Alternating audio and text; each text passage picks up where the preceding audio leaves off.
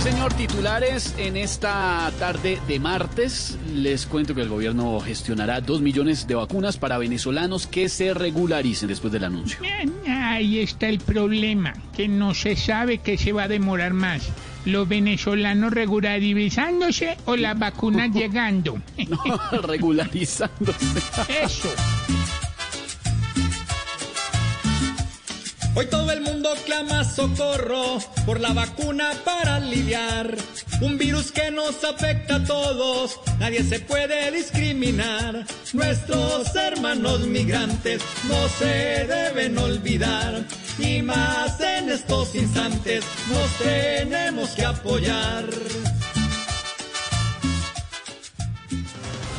Timochenko pide reunión con el presidente Duque y el expresidente Santos para salvar el acuerdo de paz. Hijitos, esa reunión es imposible. A Santos no lo deja ir el orgullo y a Duque no lo dejo ir yo.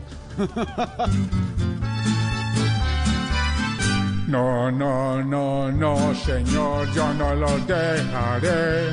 De pronto me envenenan al hijito que cree. No, no, no, no, señor. Si ese acuerdo se ve a punto de dañarse, eso es problema de él.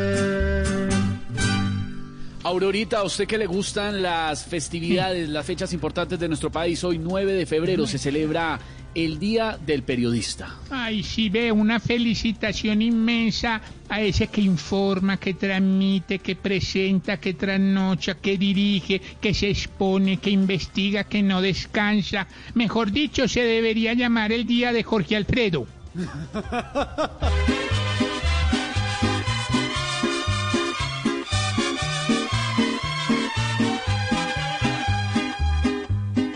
aplauso para estos señores que se han vuelto la voz de nosotros, que despiertan para informarle a otros, ejerciendo una gran profesión. Vivan, vivan por siempre en el mundo, imparciales pero coherentes, entregándole todo a la gente su gran vocación de informar.